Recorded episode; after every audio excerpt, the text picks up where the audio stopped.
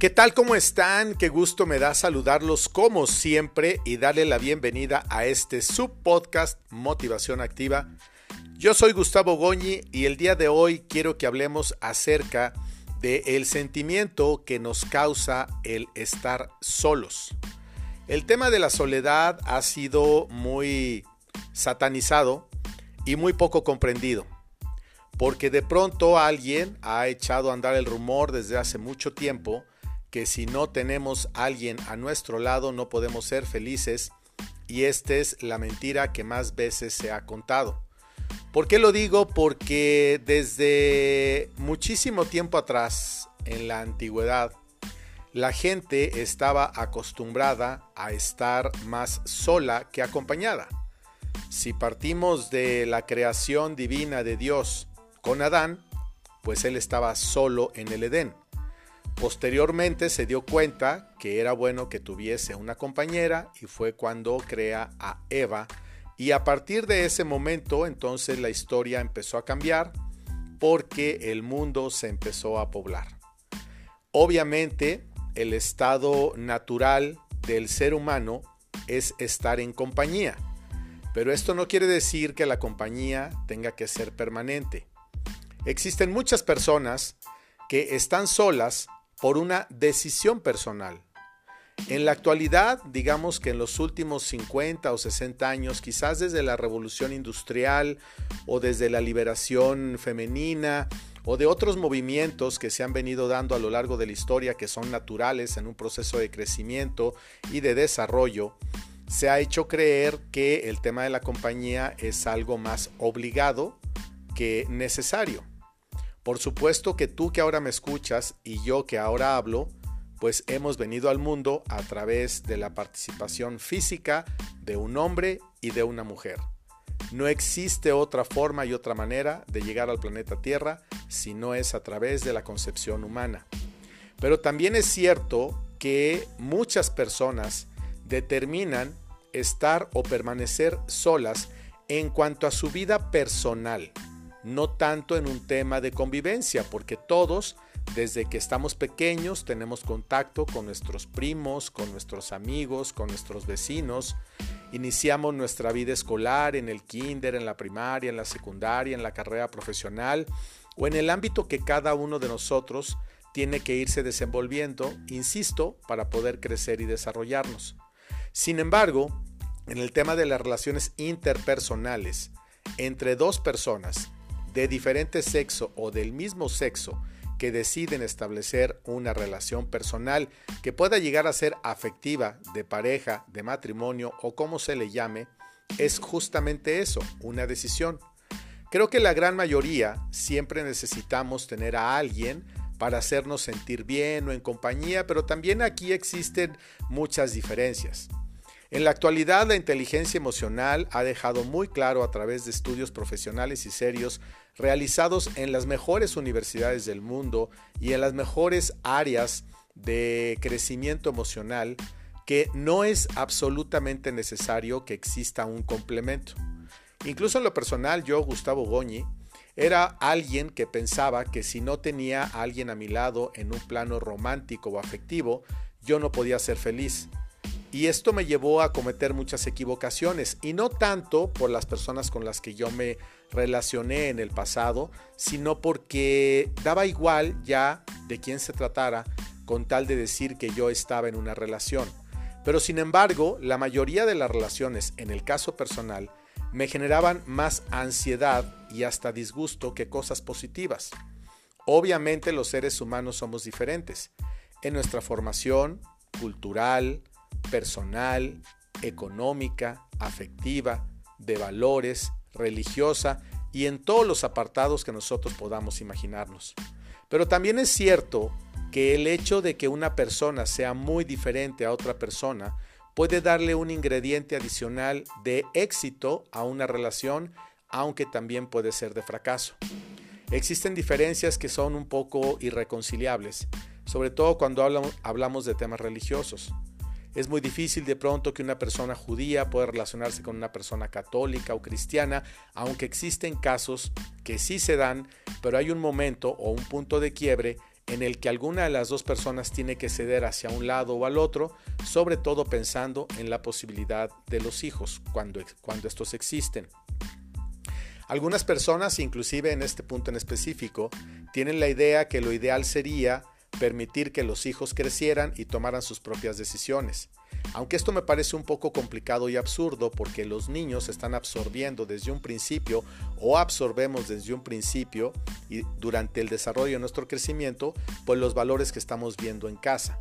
Entonces de pronto ver que alguien se marca mucho del color verde y alguien mucho del color rojo, pues evidentemente puede generar más confusión que un tipo de orientación. Sin embargo, yo respeto a las personas que así lo hacen. Yo prefiero sobremanera que los pequeños puedan ser bautizados en cualquiera de sus religiones y en todo caso, en el desarrollo personal que tengan, en su crecimiento y en su formación cultural y de formación académica, puedan llegar a tomar sus propias decisiones. En el tema de una relación de pareja, yo estoy convencido que no debemos de estar luchando de manera permanente con la idea de que tenemos que tener una pareja, un esposo, una pareja, hombre, mujer, del mismo sexo o algo así, porque entonces estamos de entrada generando en nuestra mente y en nuestro ser una carencia que si bien es cierto puede ser real, también es cierto que puede ser mala solamente por tener alguien que esté a nuestro lado. Existen muchísimas historias que me han compartido las personas que me escriben de ya 20 países que escuchan este podcast y otros tantos que me siguen en las redes sociales, que me comparten de manera permanente problemas y situaciones que tienen que enfrentar todos los días por diferencias irreconciliables. De hecho, este punto es el que más se maneja en un tema de divorcio incompatibilidad de caracteres y muchas cosas más. Pero eso también tiene que ver con relaciones que de pronto se llegan a desarrollar de manera muy pronta por esa necesidad de reconocimiento, de amor, de que alguien nos mande un mensaje temprano, que te digan que qué bonita, que qué guapo, que eres el mejor, que eres el único, etcétera, porque esta chispa generalmente tiene una duración según los expertos de 1 a 3 años en el mejor de los casos. Esta medida ha ido bajando y hoy por hoy se refleja en las separaciones y los divorcios que pueden darse incluso en menos de seis meses o un año de haber decidido estar unidos en temas civiles. Yo no puedo decirte a ti si estás haciendo mal o estás haciendo bien por estar con alguien solamente por sentirte en compañía o si estás haciendo bien o estás haciendo mal por estar en soledad. La soledad es un ingrediente maravilloso que la vida nos brinda a los seres humanos para poder encontrarnos con nosotros mismos. Cuando nos encontramos solos en el ámbito romántico y afectivo, es cuando logramos enamorarnos de nosotros mismos con un poquito mayor de, facilidad. Aunque también hay un riesgo por ahí que dice que podemos estarnos juzgando de manera permanente, para decir, pensar o creer que no somos dignos para nadie, que no hay nadie por ahí para nosotros, que una media naranja es esencial y nosotros no necesitamos ni un complemento, ni una media naranja, ni estamos obligados a estar con alguien para ser felices. La felicidad es un concepto que cada uno de nosotros la interpreta de una manera totalmente diferente. El punto central es que los seres humanos nos vamos construyendo a través de historias que en un principio son ajenas y después también pueden ser propias. Insisto, por el entorno en el que tú te mueves, en el trabajo, en la sociedad, en el deporte, en la economía, en los partidos políticos y en todos los apartados en los que nos movemos los seres humanos. Eso no es bueno ni malo. Encontrar puntos de equilibrio entre las personas, tengan o no una relación de amor o afectiva, nada tendría que ver con que algo pueda ser funcional. Encontrar a una persona exactamente igual a nosotros debe ser lo peor que nos pase. Yo, bajo ninguna circunstancia, querría estar con una persona que fuera una copia calca de Gustavo Goñi. Ni Dios lo mande, como diría mi Santa Madre, que en gloria está y en el cielo habita. La diferencia de una persona a otra es lo que justamente la enriquece. A mí me encanta cuando una relación de personas son libres, se divierten y cada uno tiene su propio entorno. Cada uno tiene su propia área de trabajo y su propia esfera, inclusive de amigos. Es muy complicado que los amigos de uno o las amigas de otro o de los dos o de las dos puedan empatar. Una cosa es que puedas convivir tú con ellos en momentos determinados y otra muy distinta, que querramos forzosamente estar unidos a ellos porque son circunstancias e historias a las que nosotros no pertenecimos, en el pasado de ninguno de los dos y eso lo puede volver un tanto complicado porque entonces queremos, queremos competir. Ando medio trabado, han de disculpar. Hay algo que yo también he logrado entender con el paso de los años. Yo era de la idea que tenías que tener el mismo grupo de amigos siempre porque eso te daba una identidad. Ojo, no estoy en contra de ello. Yo tengo grupos de amigos de la primaria, de la secundaria, de la preparatoria, de la carrera y de cada uno de los trabajos en los que yo he participado o proyectos que he tenido. Algunos tienen más empatía con nosotros, hay a quien le tienes más confianza, hay a quien le puedes contar cosas muy personales, ya, saben, ya sabes quién puede ser discreto, ya sabes quién es indiscreto, ya sabes quién tiene un carácter explosivo, ya sabes quién es envidioso, etcétera, etcétera. E insisto, esto no es malo porque todos los seres humanos estamos llenos de miedos, de heridas, de complejos y de muchas cosas más. Una persona está con la mitad de sombras y la mitad de luces. Aquí lo importante es que tengamos la capacidad de hacer que la luz sea más importante que la sombra. De hecho, hay muchas cosas que yo recomiendo en los temas de la terapia o del colcheo que yo doy. Es decirle a las parejas que acuden a mí o a las personas en lo individual que existen cosas que deben de quedarse en la secrecía personal. Ni siquiera deben de ser compartidas con alguien más. No es lo mismo que tú hables de un enojo, de un fracaso, de un mal negocio, de una traición o de otras cosas, a muy distinto que tenga que ver con algún tema muy complicado de tu familia, de tu vida, en la que puede estar englobado el tema de quizás alguna muerte violenta, algún asesinato, algún aborto, algún robo o cosas muy fuertes que de pronto cuando nos las comparten en intimidad y como una muestra de confianza y de amistad, nos pueden generar un poco de ansiedad y nosotros hacemos lo mismo con los demás. Esto no quiere decir que siempre estemos cautos y cautelosos y con un cuidado extremo de que sí podemos hablar y que no podemos hablar. Pero una reunión en la que existen 20 personas, aunque sean tus amigas desde hace 30, 40 o 20 años, cada uno ha ido creciendo en su propia forma, en su propia costumbre y en circunstancias diferentes. Entonces alguien que era tu mejor amiga hace 20 años, a lo mejor no puede soportar el éxito que tienes en este momento. O a lo mejor puede desear el esposo o la esposa que tienes tú o que tiene otra persona. O puede causarle malestar, muchas cosas más. A mí en lo personal me encanta cuando a alguien le va bien. A mí me gusta que todos mis amigos de antes, de ahora y los de después, los que tendré en el futuro, sean prósperos, tengan salud, estén tranquilos y estén en paz. Si necesitan de mí, yo acudiré en su auxilio siempre y cuando me lo pidan. Si alguien ocupa un consejo y me lo pide, yo lo doy, pero si alguien no me lo pide, yo no lo doy. Hoy por hoy las redes sociales se han convertido en un medio de comunicación muy eficaz, pero también se han convertido en una competencia muy dura y muy desleal.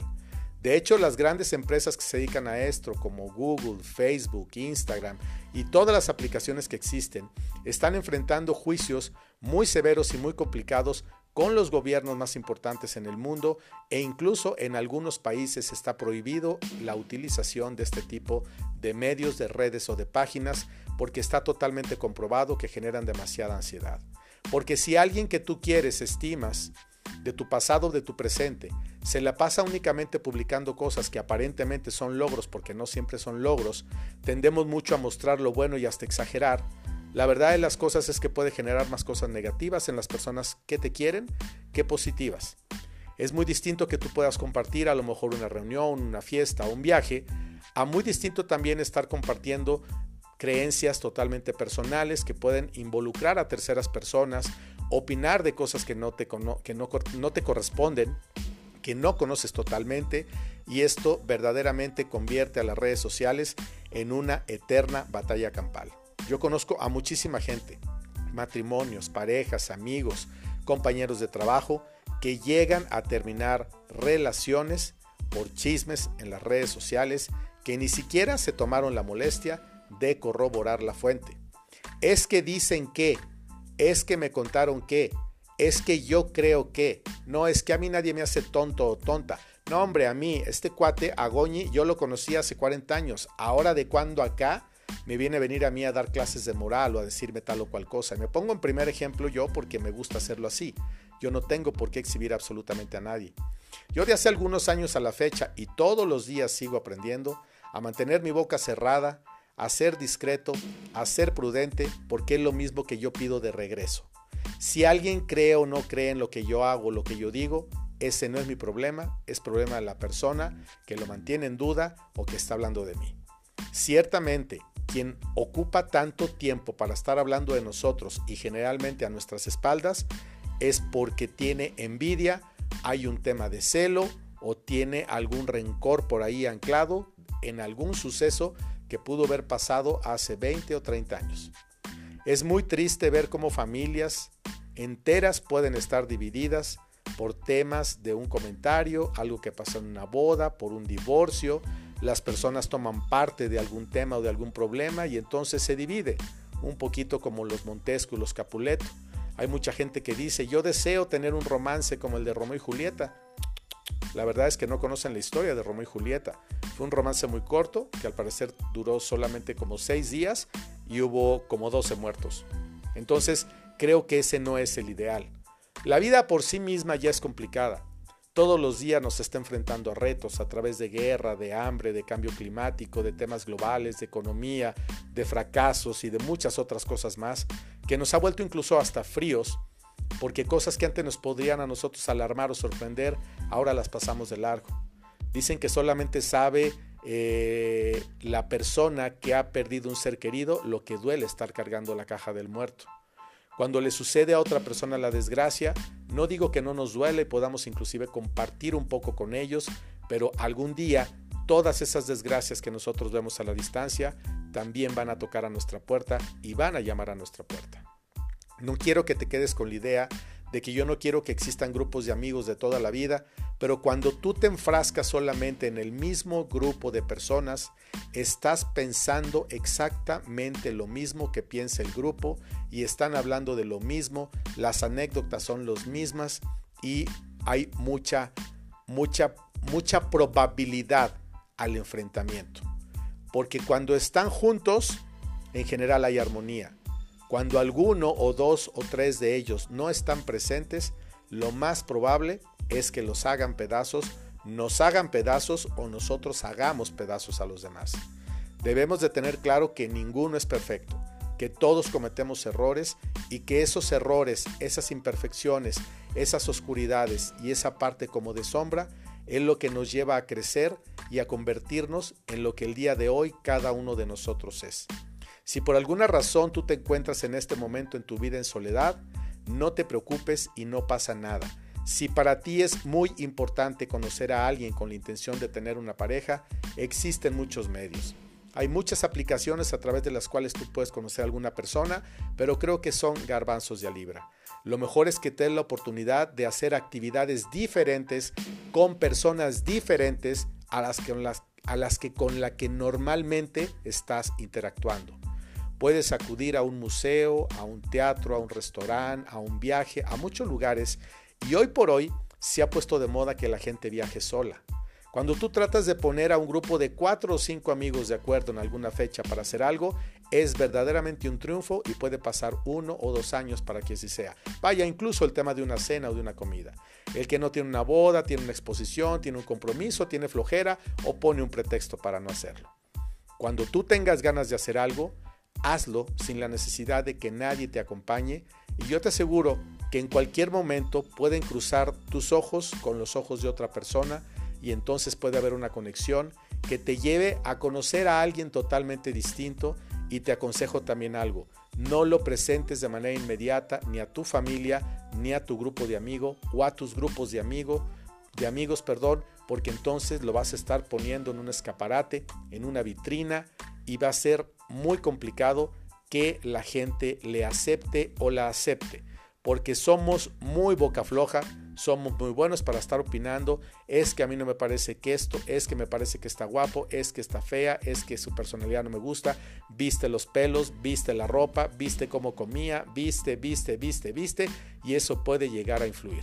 Insisto, hoy por hoy creo que uno de los baluartes para que una relación no pueda ser exitosa, porque no estamos hablando de una película que vaya a tener éxito en una pantalla, sino para que pueda ser armoniosa, es que una persona sea diferente a nosotros, que nos pueda aportar cosas diferentes y que nosotros podamos hacer exactamente lo mismo.